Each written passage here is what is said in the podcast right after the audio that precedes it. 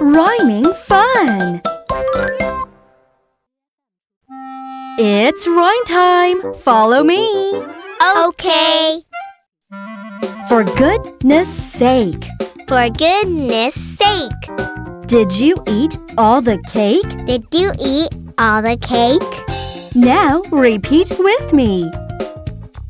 For goodness sake, did you eat all the cake? Perfect! You are good chanters! Thanks a lot.